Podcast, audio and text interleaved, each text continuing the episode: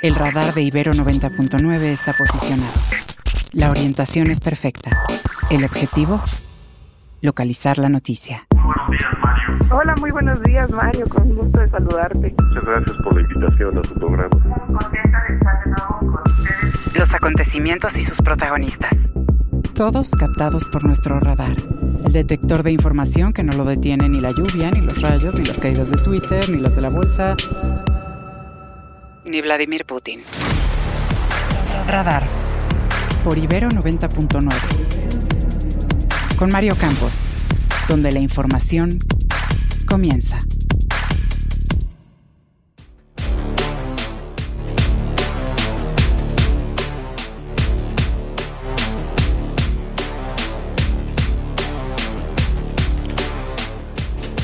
Ofrece la Fiscalía de Aguascalientes a los familiares del magistrado Ociel Baena que peritos externos o internacionales analicen los resultados de su investigación que concluyó que las causas de la muerte se derivaron de un conflicto personal con su pareja quien se habría quitado la vida. Fue localizada sin vida la joven conocida como Ginny Vice, una DJ de las redes sociales que fue reportada como desaparecida la semana pasada. La familia acusa negligencia por parte de la Fiscalía mexiquense para atender el caso. El Pleno del Senado aprobó la renuncia de Arturo Saldívar como ministro de la Corte.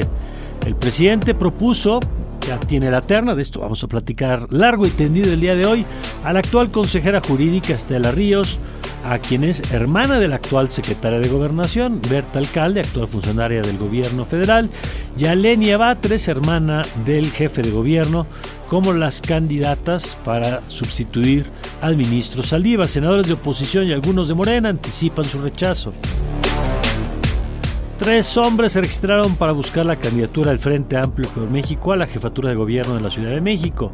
Santiago Taboada, el perredista Luis Cházaro y el priista Adrián Rubalcaba, quienes aseguran que ganarán a Morena en la capital en 2024. Cerca de 7.000 trabajadores de organismos autónomos de Nuevo León se quedaron sin quincena por una orden del gobernador con licencia Samuel García, según acusaron los afectados ante el Poder Judicial del Estado. Tras reunirse por cuatro horas con su homólogo chino Xi Jinping en el marco de la cumbre de la APEC, el presidente de Estados Unidos Joe Biden calificó al líder asiático como un dictador. El presidente del observador ya está en la cumbre, por lo que este jueves, por cierto, para tristeza de algunos, no habrá mañanera. Radar 99.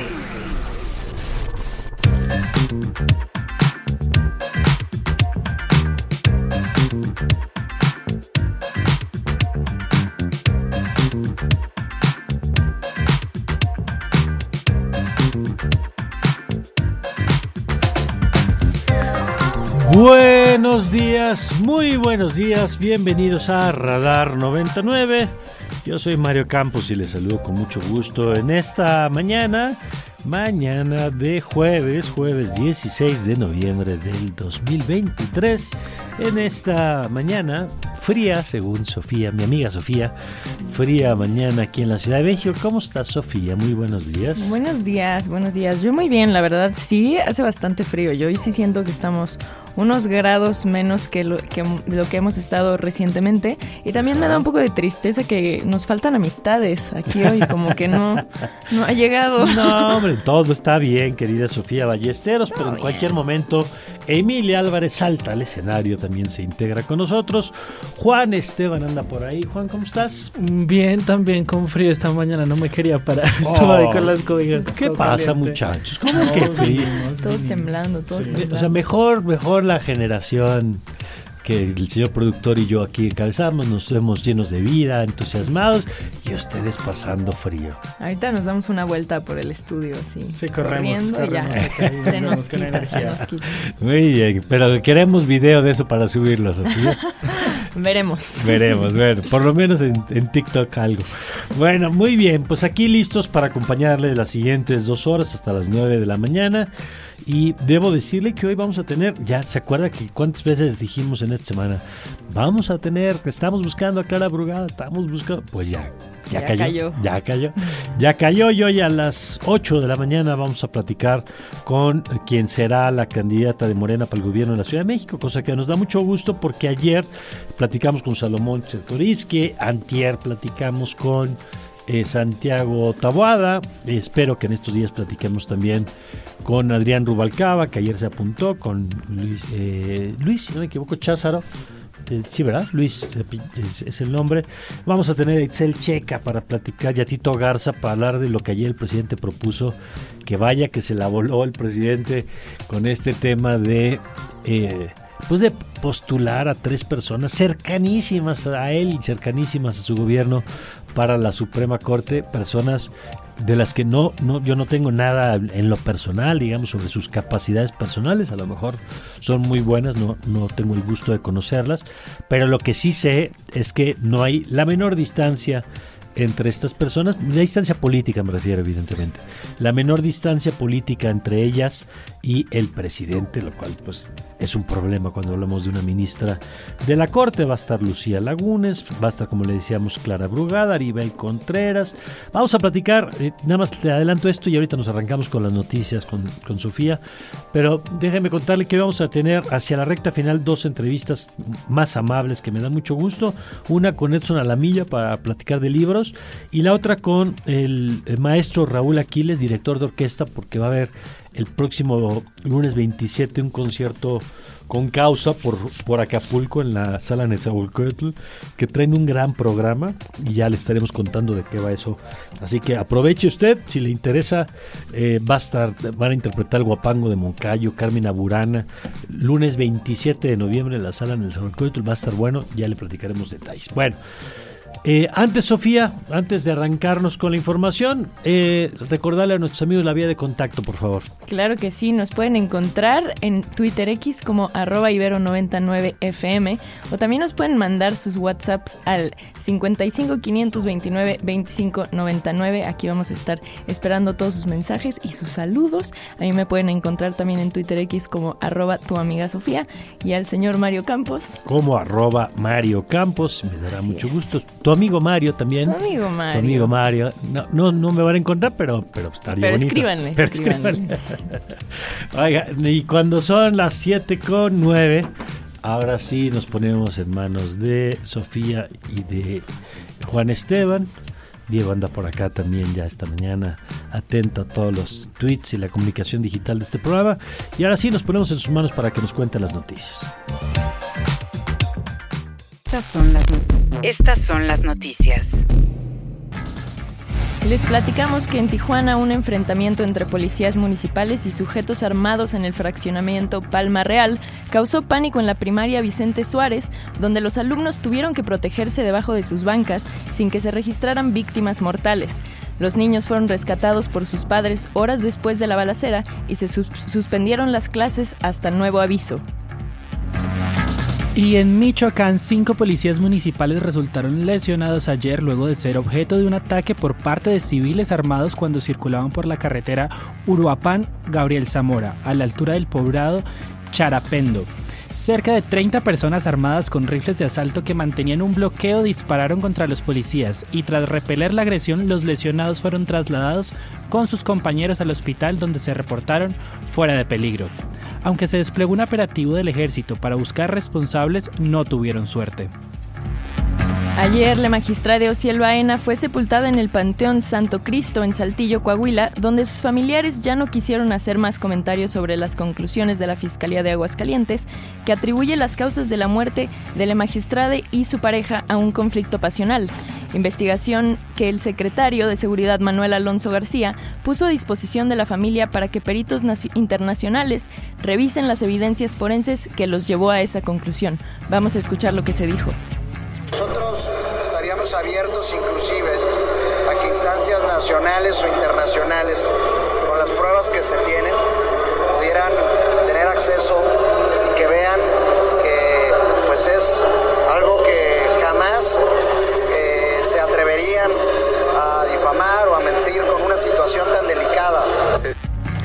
Y la DJ Janine Estivali Alcántara Ramírez, conocida como Jani Vice, quien se encontraba desaparecida desde el 27 de octubre en Coacalco, fue hallada muerta. Sus familiares reconocieron el cuerpo de la joven de 29 años y denunciaron la irresponsabilidad de la Fiscalía del Estado de México, la cual, según dijeron, pudo evitar un feminicidio más en Ecatepec de no ser por su burocracia y negligencia de las autoridades que no cumplen con su obligación de mantener la seguridad en el Estado. Y por otra parte, el Pleno del Senado aceptó la renuncia de Arturo Saldívar como ministro de la Suprema Corte de Justicia. Y tal y como sucedió durante la discusión en comisiones ayer, hubo reclamos de la oposición.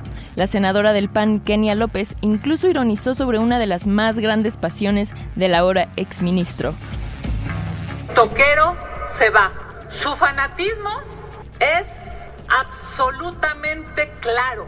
Hasta Taylor Swift estaría avergonzada y tan pronto se aprobó la renuncia del ministro Saldívar, ayer mismo en el Senado se dio a conocer que recibió la terna del presidente Andrés Manuel López Obrador con los nombres de las tres mujeres que propone como sustitutas del ministro Saldívar. Se trata de la actual consejera jurídica de la presidencia María Estela Ríos, de Berta María Alcalde Luján, hermana de Luisa María Alcalde, secretaria de Gobernación, y de Lenia Batres, hermana del jefe de gobierno sustituto de la Ciudad de México, Martí Batres. Todas ellas militantes reconocidas de Morena. Aunque algunos senadores como Julen Rementería del PAN y el propio Alejandro Rojas Díaz Durán de Morena anticiparon su voto en contra, pues se trata de perfiles más bien políticos que jurídicos, que difícilmente serán aprobados. El coordinador de la bancada de Morena, Eduardo Ramírez, confió en que se alcance la mayoría calificada para que una de ellas sea elegida por el Pleno tienen una identificación con el movimiento, pero eso no será un obstáculo para construir una mayoría calificada, ya que todas las propuestas que vengan del Poder Ejecutivo particularmente tienen una afinidad, si no meramente partidista o política, sí una afinidad en cuanto a lo que representa cada gobierno. Y también ayer se registraron como aspirantes a la candidatura del Frente Amplio por la Ciudad de México para la jefatura de gobierno de la capital tres hombres que buscan enfrentar a la candidata única de Morena, Clara Brugada, en las elecciones del 2024. Se trata del perredista Luis Espinosa Cházaro, del panista Santiago Tabuada y del priista Adrián Rubalcaba. Aunque todos ellos aseguran que, participaron, que participarán del proceso que sus partidos acuerden en el frente y respetarán los resultados, fue evidente el rechazo del PRI y del PRD a las pretensiones del PAN para imponer a su, abanderado, a su abanderado pues en el caso de Rubalcaba y Cházaro, ambos se acompañaron en sus registros, pero ninguno de ellos acompañó al panista, pese a haber sido invitados. Incluso el diputado con licencia Luis Cházaro dijo que no aceptarán imposiciones de tiranos, ya sea al interior o al exterior de la alianza. Quiero dar la lucha de pie junto a las banderas de la democracia que vivir arrodillado frente a una tiranía. Al interior de la coalición o al exterior de la misma. Scanner 360. Y en el plano internacional, en el marco de la reunión cumbre de la Alianza del Pacífico que formalmente inicia hoy en San Francisco, California, en Estados Unidos, el presidente anfitrión Joe Biden reiteró este miércoles que su homólogo de China, Xi Jinping, es un dictador. Luego de reunirse con él por poco más de cuatro horas, Biden ofreció una rueda de prensa en la que al concluir, una periodista le preguntó a gritos si aún consideraba que Xi era un dictador, y él dijo, bueno, mira, lo es. El pasado mes de julio y durante una recaudación de fondos para su campaña de reelección, Biden llamó por primera vez dictador a Xi Jinping, lo cual provocó un gran malestar en círculos políticos del gigante asiático. Por otra parte, el ejército israelí dijo este miércoles que encontró un centro de mando, armas y activos tecnológicos en el hospital Al-Shifa durante su operación militar localizada en el centro sanitario para destapar infraestructura militar de la organización extremista Hamas. Desde hace cinco días, los tanques israelíes rodean y asedian el centro médico, que según el ejército israelí era usado como guarida durante el ataque a Israel del pasado 7 de octubre, donde fueron asesinadas más de 1.200 personas. Crack 90.9. Ahora sí, vámonos rápidamente a un avance deportivo con Omar García, a ver qué nos viene en un rato. Buenos días, ¿qué tal? ¿Cómo están, queridos? Querida Sofi, querida Emilia, Juan Esteban, Mario y por supuesto que nos acompañan en este jueves de radar. Pues hoy arrancan las semifinales de la Apertura 2023 en la Liga MX Femenil. Hoy las Chivas en Guadalajara recibirán a las Águilas del América en punto de las 9 de la noche para los primeros 90 minutos de este pues de esta antesala de la gran final, el segundo y el tercer lugar de la tabla general, un torneo bastante, bastante parejo y bueno, pues a ver qué nos dejan estos primeros 90 minutos. La vuelta se estará disputando el próximo domingo y ya es el lunes que regresamos a platicar en Radar del fin de semana. Ya sabremos por lo menos esta primera invitada de eh, la final de la Liga MX Femenil y ya en el Largos y Tendidos estaremos platicando sobre eh, esta nueva iniciativa por la equidad eh, salarial y bueno, pues todo el meollo que se ha armado desde que se publicó el día de ayer. Muy bien, sí, ya platicaremos de ese tema, de cómo va la discusión allá en el Senado, eh, que todavía hay que decirle, falta un ratito porque tiene que llegar a Cámara de Diputados, tiene que pasar por el Pleno, obviamente, primero de senadores, pero ya lo platicaremos. Gracias, querido Mar. Seguro, querido Mar, ya nos escuchamos en el Largos y Tendidos con el resto de la jornada. Muy bien, volvemos contigo un poquito más tarde. Radar. Radar 99.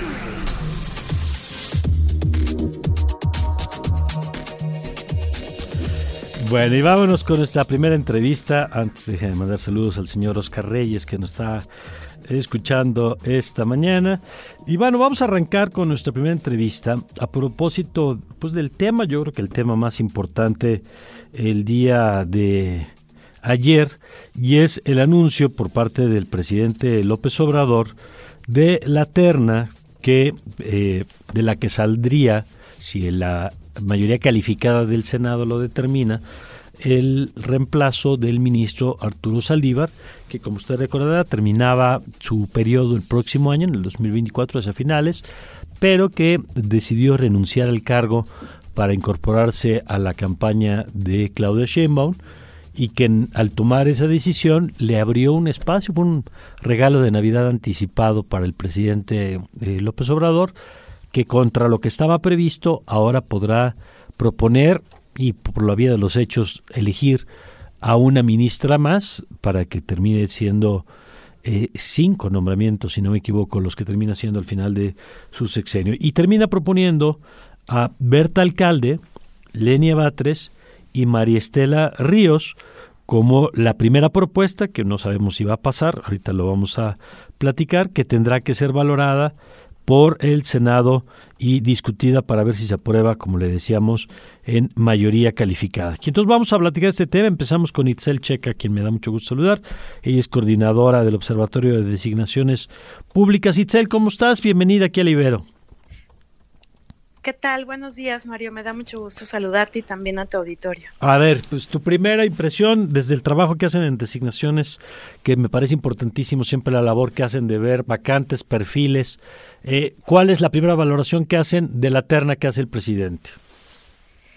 Pues así la primera valoración, decir que nos parece una terna que privilegia otra vez la lealtad política, la cercanía de los perfiles con el presidente, es decir, tenemos una terna no independiente o que no nos garantiza este principio de, independencia judicial que sería muy importante y pues es una expresión más de este intento por capturar las instituciones a partir de perfiles pues cercanos, perfiles cómodos para el Ejecutivo Federal, lo cual pues también reprobamos y esperamos, aunque lo vemos difícil, que el Senado pues rechace esta terna. ¿Por qué lo ves difícil?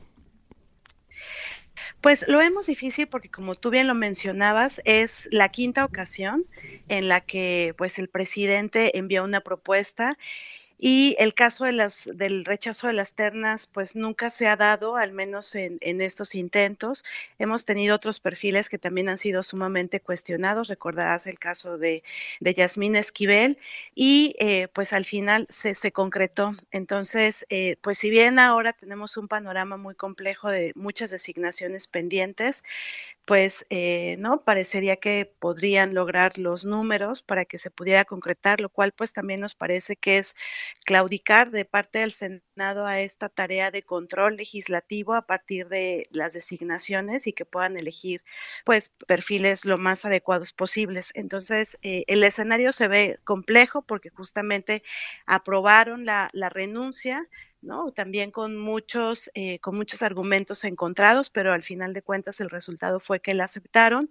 Entonces podría ser que, pues de manera muy desafortunada, pero sobre todo lamentable e indigna, pues pudieran también aprobar alguna de las tres propuestas que pues al, a, la luz, digamos, de esos principios a través de la garantía del ser y parecer independiente, pues ninguna, ¿no? Pasaría como esa, eh, esa, ese, ese criterio o ese, ese requisito. A ver, vamos a la parte, ahorita volvemos sobre la parte política, que es fundamental aquí, pero vamos sobre la parte de los perfiles estrictamente en términos de formación. ¿Cumplirían las tres con los requisitos para poder ser candidatas a ministras de la Corte?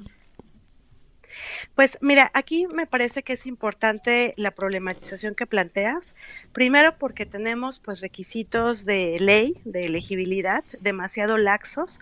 Lo hemos señalado, es decir, pues la edad, ¿no? Que evidentemente lo cumplen, eh, ¿no? Pues tener un título en, derecho.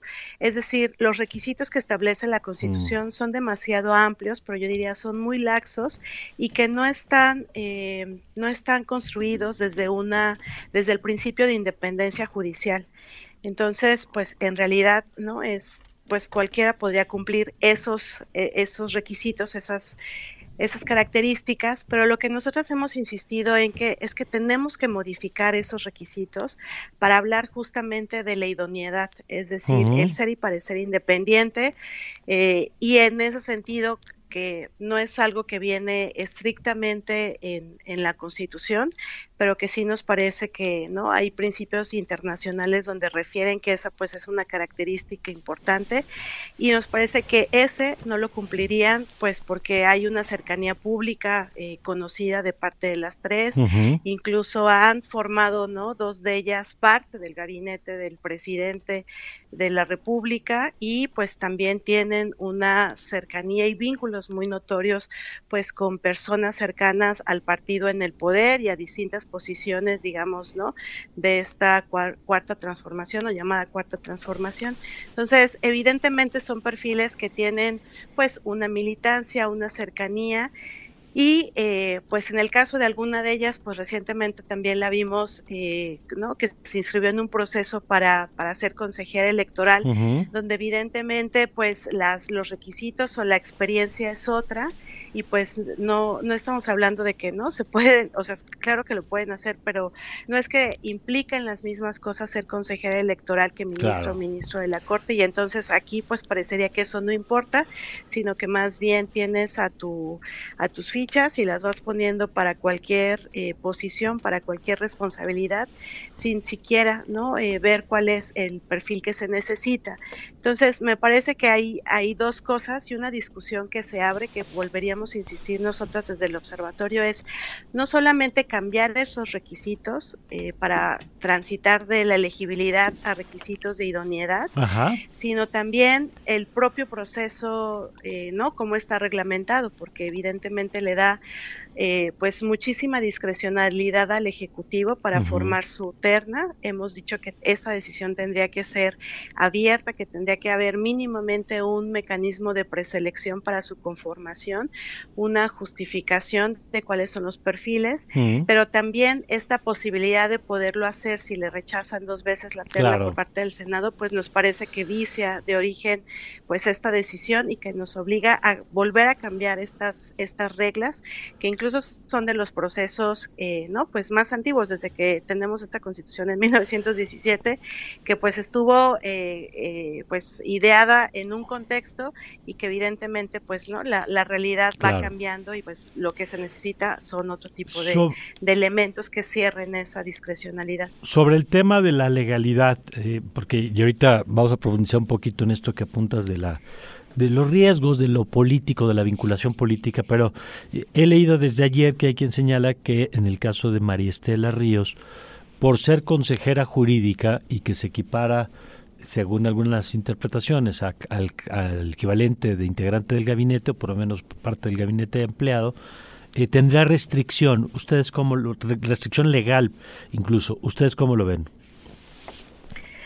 Pues digamos una interpretación amplia estaría que sí. En realidad pues la ley explícitamente no menciona la consejería, aunque entiendo que puede haber algunas otras interpretaciones más amplias donde lo pueden extender.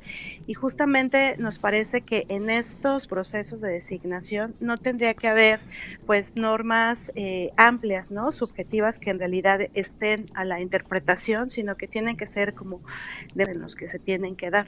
Lo hemos visto con otros procesos donde no hay fechas eh, límite y pues bueno, ¿no? Tenemos ahí unos rezagos importantes.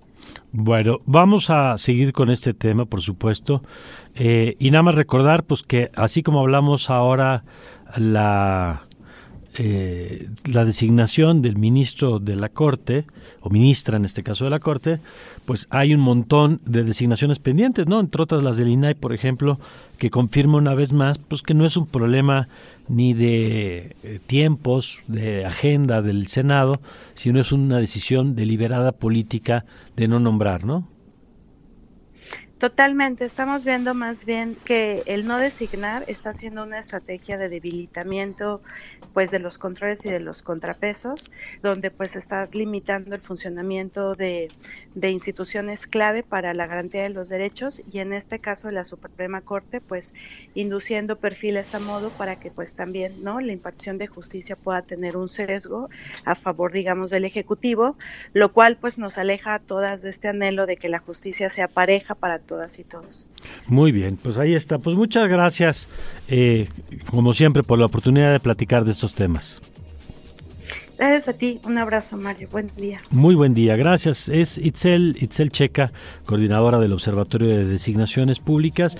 Y sobre este tema vamos a seguir platicando un poquito más adelante también con Tito Garza Onofre y ya revisaremos, entre otras cosas, Emilia Emilia Álvarez, el tema de, de pues, las implicaciones de la cercanía política, ¿no?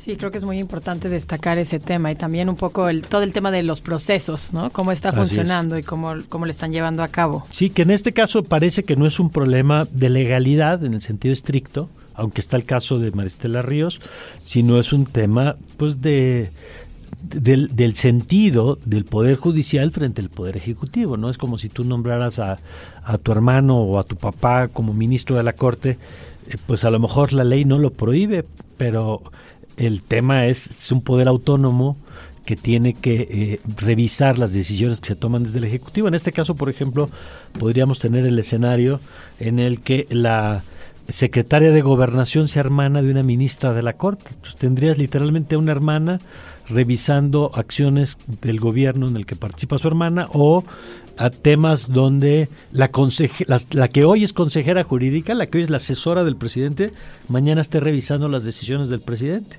Ese es el, tema en el caso de Maristela Ríos. Entonces, bueno, de eso es de lo que vamos a platicar un poquito más adelante, Emilia, con, con eh, Tito Garza Onofre. Por lo pronto, Emilia, Sofía, nos ponemos en sus manos para echar un vistazo a las primeras planas. Primeras planas y encabezados. Reforma. Empezamos con el Reforma. Dice, dice que quieren en la corte militante de Morena eh, manda a AMLO Terna para sustituir al ministro Saldívar, pero la oposición acusa de nepotismo y advierte voto en contra. El Universal. Fracasa el plan de vacunación con Patria, dicen que no está listo, según el Consejo Nacional de Humanidades, Ciencias y Tecnologías. La jornada. Biden y Xi Jinping acuerdan poner freno al fentanilo, reanudarán el diálogo para evitar las fricciones militares y el presidente de Estados Unidos propone que la relación sea de líder a líder. Milenio. Texas desafía a Biden y tipifica cruce ilegal como delito estatal. Excelsior. Salario mínimo para deportistas sacude a la Liga MX. El avance en la obligación de dar sueldo base y prestaciones a las mujeres que jueguen de manera profesional sorprendió a la Femex Food, que advirtió riesgos a su viabilidad financiera. El financiero. Buscan amplificar incentivos fiscales por nearshoring. Economía trabaja con Secretaría de Hacienda y Crédito Público para atraer nuevas inversiones a México. El economista. Reducir pagos de Pemex al gobierno quitará a estados 41 mil millones de pesos, dice el Centro de Investigación Económica y Presupuestaria. El Sol de México. Estados Unidos y China reducen tensiones. El presidente de Estados Unidos, John Biden, y el líder chino Xi Jinping acordaron reducir tensiones, reanudaron la comunicación de altos mandos militares y cooperación en combate al fentanilo. Prensa internacional.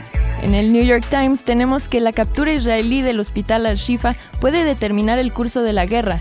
El ejército defiende la incursión, pero las preocupaciones globales podrían limitar la duración de la ofensiva. Y en el país tenemos que la Unión Europea busca soluciones para el día después de la salida de Israel de Gaza. Primeras planas y encabezados.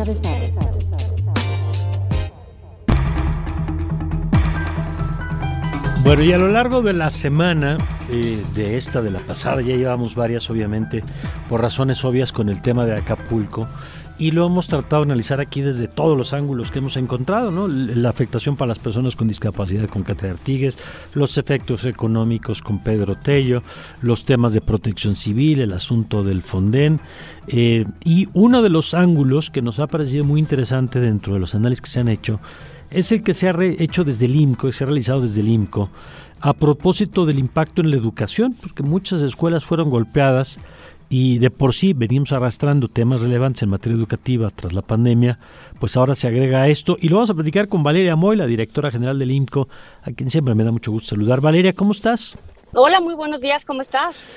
Pues muy bien, pero eh, muy bien porque me da gusto siempre platicar contigo, Valeria. Eh, pero preocupado por los datos que ustedes han puesto sobre la mesa en torno al impacto de Otis en la educación en el estado de Guerrero. Pues sí, la verdad es que son preocupantes, ¿no? O sea, lo que nosotros estamos viendo es que de los 85 municipios que tiene Guerrero, ¿te acuerdas que al principio hay seis zona de desastre y luego lo corrigieron y dijeron, no, no, no, perdón, son solo dos? Pero en realidad todos sabemos que sí hubo más de dos municipios afectados muy fuertemente por Otis. Bueno, en esos 46 municipios está el 70% de los estudiantes de Guerrero, el 70% y ninguno de ellos ha regresado a clases. Olvídate de un censo, de saber qué está pasando con las escuelas, de saber el grado de afectación. Eso ya es otra cosa. Ni siquiera tenemos esa información. Ayer se anunció por ahí que ya los servidores de la nación habían terminado el censo, pero el censo que hicieron estos servidores de la nación fue aparentemente únicamente en vivienda. Entonces no sabe, y claro, fue únicamente en vivienda, pues para la entrega de apoyos, pero no se realizó el censo de los daños y de la afectación para las escuelas y evidentemente para los estudiantes. Entonces, de verdad están en el olvido a tres semanas del huracán, pues nadie sabe nada. Sí me parece pues desastroso que no solo no se estén atendiendo otros temas como se ha comentado ampliamente de la basura, la recuperación económica y demás, la parte académica también es muy delicada. De acuerdo. Eh, estamos hablando de una población que, en el caso de las niñas, niños, adolescentes, que se está viendo afectada eh, por todo lo que nos acabas de describir, porque tienes los mismos problemas de basura, los mismos problemas del abasto de electricidad, de agua, de servicios de Internet, y ahora se agrega esta variable. ¿Cuál tendría que ser la respuesta, digamos, frente a esta situación que ustedes están registrando? Bueno, yo creo que la respuesta inicial ya tendría que haber un censo, o sea, ya, ya no es como pedir que se haga el censo, el censo ya tendría que existir y tendrían que reparar los servicios básicos de la escuela, lo mínimo, mínimo, mínimo con lo que una escuela pueda operar y permitir que los niños regresen a clases, porque además si los niños no regresan a clases, se va a complicar enormemente no solo el rezago académico de los niños, que hay que decir que Guerrero tiene de por sí un rezago académico, es de los estados más pobres y con menor nivel de educación. Pero también cómo le vas a hacer para que los padres regresen a sus actividades productivas si además de todo tienen que cuidar a los niños. Entonces, es de estas cosas que una solución genera otras soluciones. A mí me parece que es un tema urgente, pero no, al parecer pues nadie más lo considera urgente, ¿no? Al parecer no, no se están haciendo ni tomando las medidas necesarias para resolver el tema. ¿Cómo tendríamos que tener eh, en ese sentido, Valeria? Porque algo que hemos estado platicando aquí con varias eh, de las invitadas y los invitados que hemos tenido, es que este fenómeno de los desastres que no son naturales, sino que son fenómenos naturales que provocan desastres que tienen que ver con la gestión que hacemos o de la información o de los lugares donde construimos o de la forma en la que construimos. Pero lo que nos han dicho una y otra vez, Valeria, es que esto lo vamos a ver cada vez con mayor frecuencia. Eh, ¿Por qué? Pues por el cambio climático, por el aumento de las temperaturas del mar, por la presencia, por la ubicación geográfica de nuestro país. ¿Cómo tendríamos que ir trabajando en ese sentido, Valeria, para que más allá de la respuesta concreta a esta emergencia, pues tengamos mayor preparación frente a este tipo de situaciones? Pues Mario, la verdad es que hay muchas respuestas y el mundo vemos que se construye y que hay obra en todos lados, en lugares complicados, en lugares de riesgo. Creo que ya sabemos que el cambio climático está aquí, que cada vez tendremos más fenómenos de este tipo, ojalá que no sean muchos, pero de que van a estar ahí, van a estar ahí existe la forma de construir, la forma de tener ingeniería para que estos edificios no se caigan a la primera de cambios. Hay vidrios contra huracanes. Evidentemente se tiene que hacer una planeación. Es que esto no se puede hacer sin planeación. Parte de la recuperación o de este, pues no sé si llamarle plan o de esta idea de recuperación que se planteó hace un par de semanas para Acapulco, era darle a las familias un monto en dinero, así que va de 8 mil a 30 mil pesos, dependiendo del daño que haya recibido su vivienda, y que cada quien se las arregle. Tú imagínate que te den, no sé, 10 mil pesos y órale, arregla tu casa. Obviamente no vas a poder arreglar ni los cimientos, ni vas a poder comprar vidrios contra huracán. O sea, simplemente es lo vas a resolver como lo puedas resolver. Creo que si queremos estar listos para este tipo de fenómenos, pues tendremos que hacer una planeación. Eso, Mario, bueno, yo creo que estamos a años luz de que suceda. Vamos a otra vez a parchar Acapulco, muy desafortunadamente, ¿eh? vamos a parchar Acapulco y pues algunos hoteles, algunos edificios tendrán la oportunidad de estar preparados para esto con la arquitectura, la ingeniería, los vidrios necesarios, pero pues sabemos que el resto de Acapulco no va a ser así. Y entonces, pues lo que vamos a estar viendo es fenómenos de este tipo cada vez con más frecuencia en un estado que pues simplemente ya está en unas condiciones de pobreza y de crimen organizado terribles. Por último, Valeria, ¿qué respuesta han tenido a este reporte por, por, parte de las autoridades? Y me refiero tanto a las federales como a las estatales, porque yo supondría que en un escenario... Eh, pues este institucional, pues serían los primeros interesados en revisar la información. Ninguna, Mario. Me encantaría decirte que ya tuvimos un contacto, que ya estamos trabajando. Además, el INCO, déjame contarte una cosa. En el 2017 eh, tuvo un proyecto que se llamaba Mejora tu escuela como respuesta al sismo. Y en ese proyecto que se hizo cuando fue el sismo, se subió información por parte de la gente, fue una, un proyecto de tipo colaborativo, donde todas las personas iban subiendo información de sus escuelas y mm. de los daños que habían recibido o que habían tenido las escuelas. Así que tenemos un censo muy claro de dónde están las escuelas, el grado educativo, el número de alumnos que se podría usar. Digo, yo esperaría que la Secretaría de Educación tuviera un censo similar, ¿no? Pero tenemos información, hay información que se puede utilizar, pero simplemente pues yo creo que no es prioridad, yo creo que no se está pensando en ello y pues me parece que la respuesta en términos educativos ha sido nula ni siquiera se han preocupado por los estudiantes y a mí me parece muy lamentable.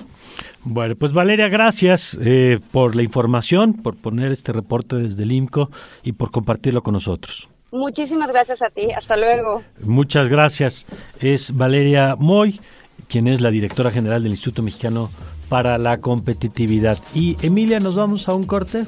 Ahora sí, que nos vamos a un corte, pero regresando, tenemos una entrevista muy interesante con Tito Garza, quien es investigador del Instituto de Investigaciones Jurídicas de la UNAM, para seguir platicando por esta línea de las designaciones. Muy bien, pues vamos a la pausa y enseguida regresamos con ese y otros temas. Y le recuerdo a las 8 de la mañana, Clara Brugada aquí también con nosotros. Ya volvemos. Son las 7 con 44 minutos, 7 con 44. Gracias por sus mensajes, gracias a José Luis Vázquez. Dice en Radar 99, Mario Tomiga Sofía, Omar García y equipo nos traen información de actualidad y le agradezco además a José Luis que además de tomarse el tiempo de, de escucharnos cada mañana y de permitirnos ser el vehículo con el que se informa de lo que está pasando en México, eh, que además se tenga se tome el tiempo para compartirlo con sus seguidores en las redes. Gracias a Miguel Acosta también. Dice grave lo que resalta Valeria Moy en que no hay voluntad de las autoridades educativas de Guerrero de que los niños y las niñas regresen clases. No les interesa reparar las escuelas, quieren mantener a la niñez en la ignorancia para que sean captables electoralmente, dice Miguel. Gracias a Paulina Díaz Cortés también, que como cada mañana nos acompaña. Y creo que Sofía, ¿tienes por ahí algún mensaje? Así es, también es de José Luis Vázquez, de hecho, nos escribió por WhatsApp también, nos dice, impresionante que esos jóvenes ilustres que acompañan al aún más joven Mario son quienes tienen frío. Tomaste nota de lo de aún más joven, ¿verdad? Sofía? sí, porque, ¿qué tal, qué tal? Porque ya lo del señor Mario Campos ya generó reacciones también. no, no debo decir que algunas de un poquito de bullying, de, de gente que pues que aprovecha que tú de buena fe dijiste eso, ¿verdad? Pero ya ves cómo hay gente. Nos saluda desde Colombia, aparte. Es ah, paisano de nuestro amigo Juan. Ah, mire, bueno, hoy está en tu tierra. ¿Qué le recomiendas que coma, Juan Esteban? A Acá en México. Eh, no, no, allá en Colombia. Ah, en Colombia, pues tiene que comer bandeja paisa, almohábana, arepa, o sea, tanta comida tan rica que empanadas de carne, Uf, me antojé. Muy bien. Te veo con, que además ya la vas a volver a comer muy pronto, ¿no, Juan? Sí, no me lo recuerdes. bueno. unas por otras, querido Juan Esteban, unas por otras. Bueno, nosotros eh, le recordamos que puede comunicarse con nosotros, así como nos mandaron comentarios para la entrevista que tuvimos con eh, Santiago Tabada, así como nos mandaron ayer una pregunta para Salomón Chatoripsky sobre los segundos pisos que está construyendo Samuel García Nuevo León y que nos decían que si Samuel si Salomón Chatoripsky quisiera hacer lo mismo para Ciudad de México. Si tiene alguna pregunta para Clara Brugada, que va a estar con nosotros, también puede comunicarse con nosotros a través del 55 529 25 99 y le adelanto que eh, yo creo que la próxima semana. El lunes no vamos a estar en vivo, por cierto, por aquello del 20 de noviembre, pero la próxima semana seguramente vamos a platicar con Xochitl Galvez, quien ya eh, toma licencia como senadora a partir del lunes justamente, ya la presentó, ya fue avalado y el próximo lunes es cuando termina su periodo como senadora. Y la invitación también para Claudia Sheinbaum y la invitación, si se concreta el proceso, para Samuel García, que parece que serán eh, depende del proceso. Ayer practicamos con Indira Kempis, pero vamos a ver qué pasa antier en, Movimiento Ciudadano, pero vamos a ver qué pasa. Bueno, ya tenemos a Tito Garza Onofre, el doctor Garza Onofre en la línea, quien me da mucho gusto saludar. Tito, ¿cómo estás? Muy buen día. Querido Mario, te saludo con mucho gusto a ti y a todo el auditorio. Gracias por la invitación, como siempre. Igualmente, Tito. Oye, teníamos una pregunta aquí, Emilia, que estábamos platicando antes de entrar a la entrevista sobre este tema. Sí, yo te, yo te quería preguntar, ¿qué es lo que podría pasar con la, su, con la Suprema Corte de Justicia de la Nación eh, si estas designaciones se concretan, ¿no? Si son partidarios a Morena o tienen tanta cercanía, ¿cómo se tomarían estas decisiones? Claro que sí, con mucho gusto, mi estimada. A ver, lo que creo que hay que decir y que hay que hacer notar es que, en efecto, esta designación parecería que no cumple con ningún criterio de imparcialidad. Son tres personas que están dentro de la administración pública, que militan propiamente en el partido Morena, ¿no? Y que al final, pues siempre han estado muy cercanas al presidente López Obrador. Con esta nominación, el presidente López Obrador sería el quinto asiento que en seis años de mandato nombra en la Suprema Corte. Esto hay que recordar que la sala trabaja, perdón, la, Suprema Corte trabaja en dos salas, ¿no? Cinco y cinco, y la presidenta no integra sala, pero conforma pleno. Con cinco nominaciones como estén distribuidas, ya va a haber mayoría de personas muy cercanas al oficialismo, ¿no? Si tenemos a Esquivel, a la ministra Loreta y a la nueva ministra que va a llegar, pues ya son prácticamente tres, ¿no? Con un voto para las mayorías calificadas en el Pleno, pues es prácticamente imposible que las acciones de constitucionalidad, las controversias constitucionales, transiten en una discusión genuina a partir de argumentos jurídicos. Aquí ya sabemos que estas personas son más bien partidarias. Entonces, parecería que la Suprema Corte, estos achacos para presionarla, para recortarla, han ido por una vía más allá del presupuesto, han ido por la vía de la designación Creo que esta designación es muy emblemática. López Obrador no ha nombrado a nadie de carrera judicial para, para explicarme.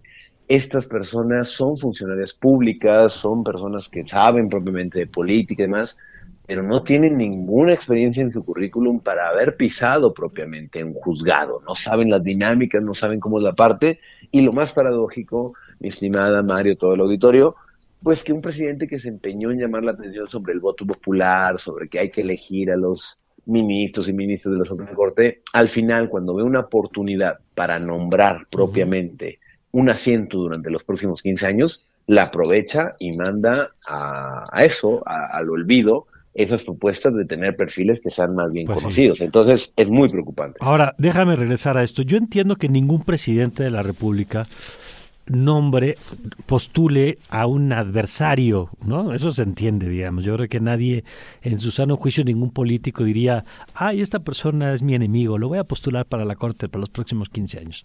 Y, lo que quiero decir con esto es que ha habido históricamente pues, alguna afinidad entre los presidentes y las personas que postulan para la Corte, lo cual, insisto, no debería sorprender a nadie.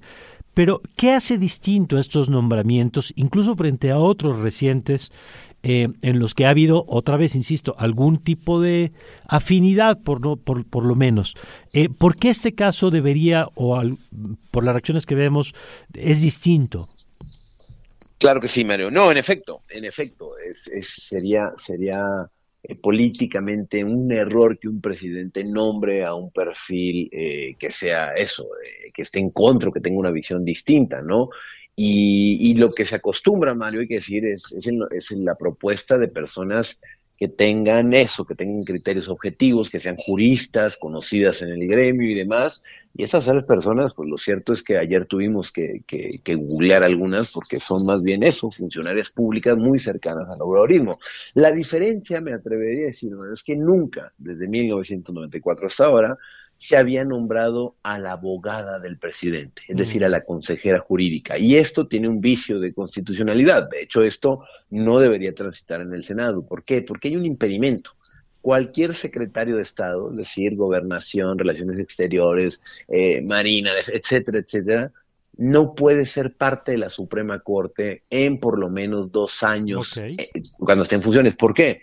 Por una lógica elemental, Mario auditorio, porque eh, pues, podría ser juez y parte. El abogado del presidente es quien lleva los asuntos, los litiga, los presenta ante la Suprema Corte. Entonces, de la noche a la mañana, quien era abogado del presidente, pues va a ser juez de la nación. Entonces, esto yo creo que no tendría que transitar el perfil de, de, María Estela Ríos, ¿no? Eh, que, bueno, al día de hoy creo que, no, no, importa mucho ya lo que diga la Constitución después de que vimos cómo renunció Arturo Saldívar, ¿no? Pero creo que es algo que hay que llamarlo. Nunca nadie había puesto a su, a su abogado defensor, ¿no?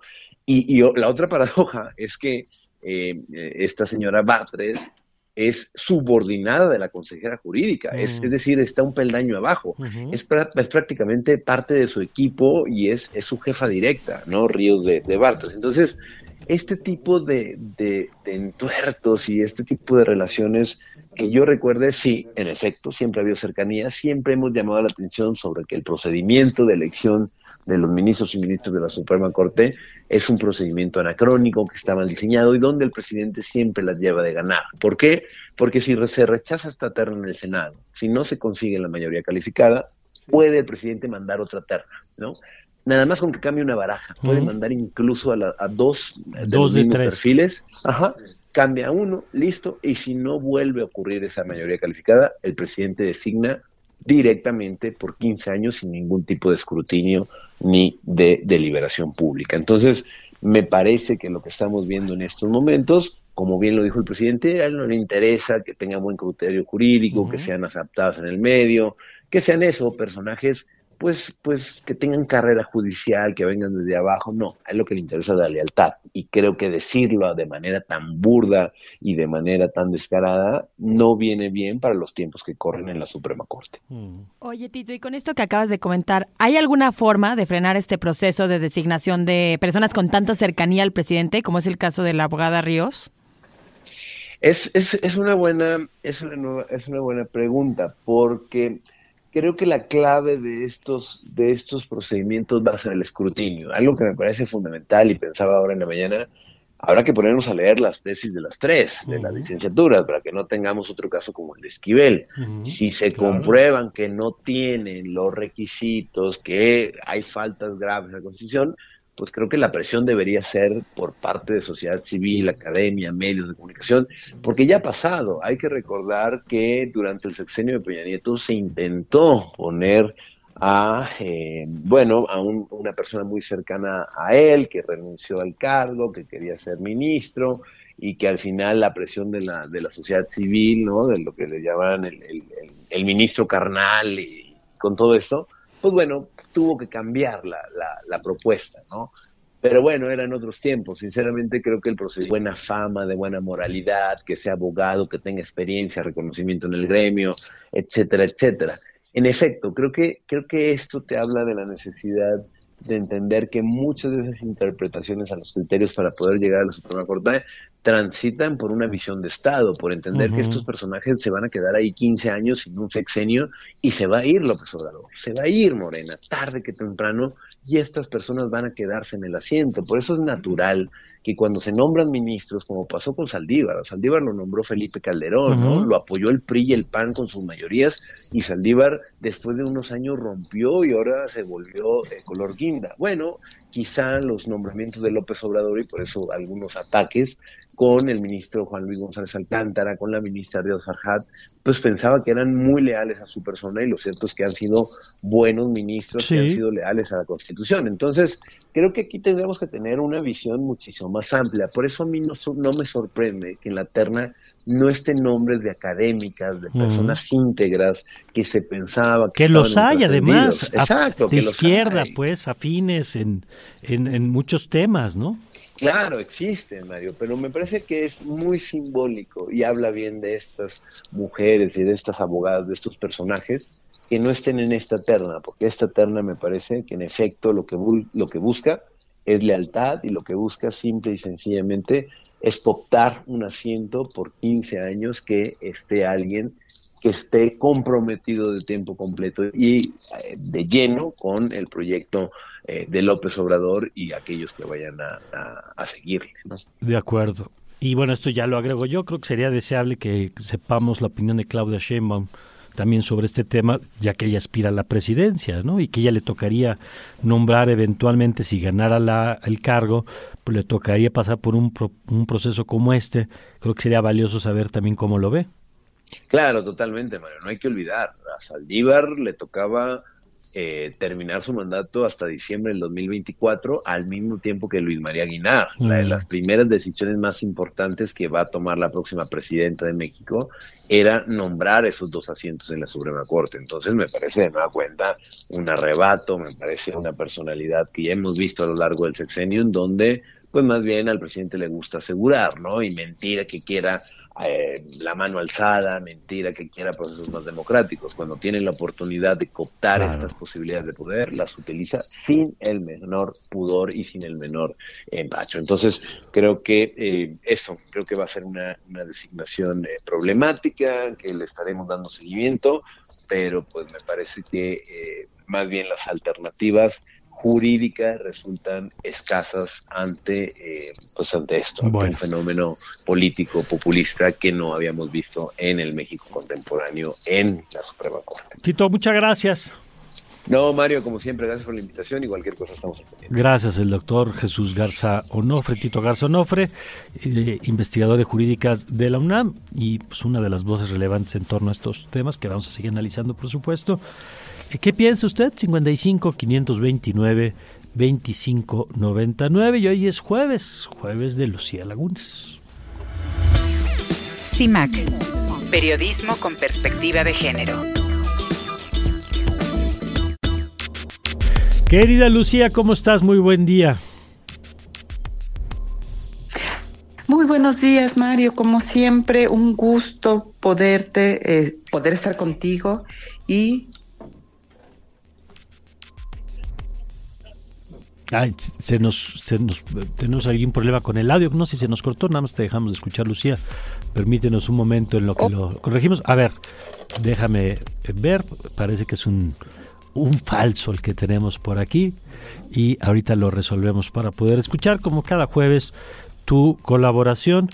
Eh, siempre interesante hoy a propósito de los de las propuestas de paridad o los esfuerzos de paridad que se están haciendo una iniciativa que se está planteando desde Naciones Unidas para América Latina pero ahorita los detalles nos los cuenta Lucía. Ya te escuchamos de nuevo. Un abrazo Mario. Pues eh, nada quiero compartir contigo con la audiencia precisamente una investigación que recupera la experiencia del activismo feminista a favor de la igualdad sustantiva de las mujeres en América Latina.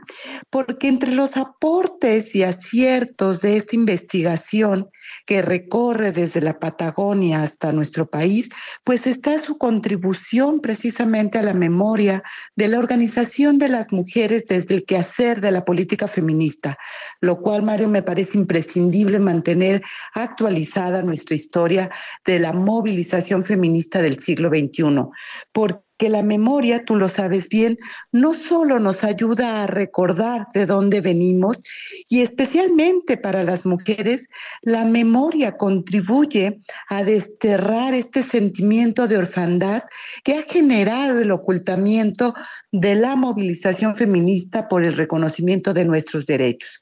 Porque es ahí donde anidan las historias de que a las mujeres se nos dan cosas, se nos da el voto, el divorcio, la educación, etcétera, etcétera, los derechos en general, porque se encubre la historia de la lucha feminista y se construye esta narrativa donde se dan cosas supuestamente a las mujeres sin que ellas participen.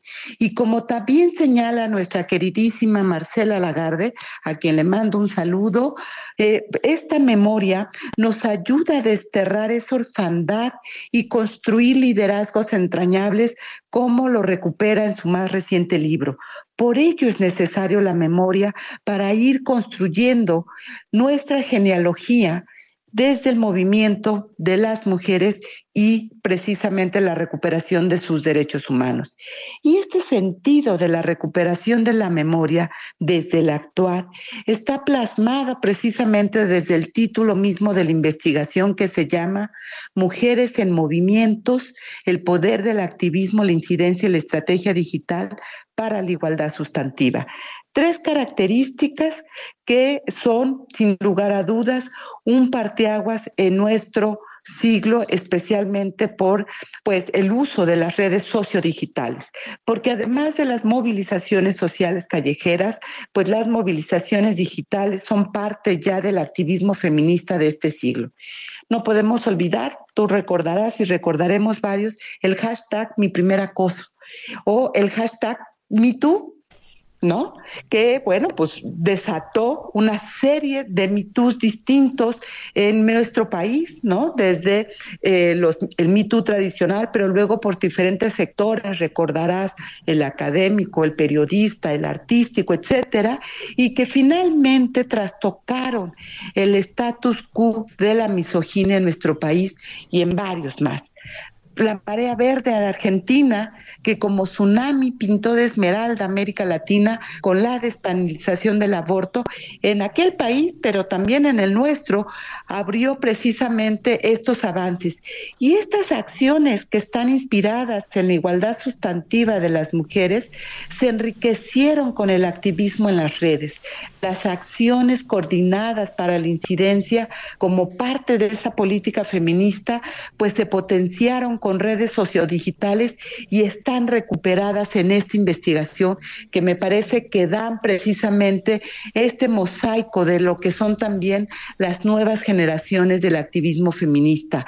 Y no es que esté hablando de cosas alejadas, mi querido Mario, de la paridad, no, para nada, porque el concepto de la democracia paritaria pone el foco precisamente en la igualdad sustantiva y la misma paridad como ejes vertebrales de la gobernanza democrática que como bien señala en el prólogo esta investigación, fíjate, la democracia eh, paritaria apunta a no solo a la repartición más igualitaria del poder, sino a la institucionalización de mecanismos que permitan fortalecer la pluralidad de ideas, a propósito de lo que hablaban eh, de la tendencia a hegemonizar todo, esta busca eh, precisamente fortalecer la pluralidad de ideas y aportes de distintos conocimientos, habilidades y experiencias a la gestión pública contribuye a cerrar brechas y a erradicar la desigualdad, ni más ni menos, mi querido Mario. Por eso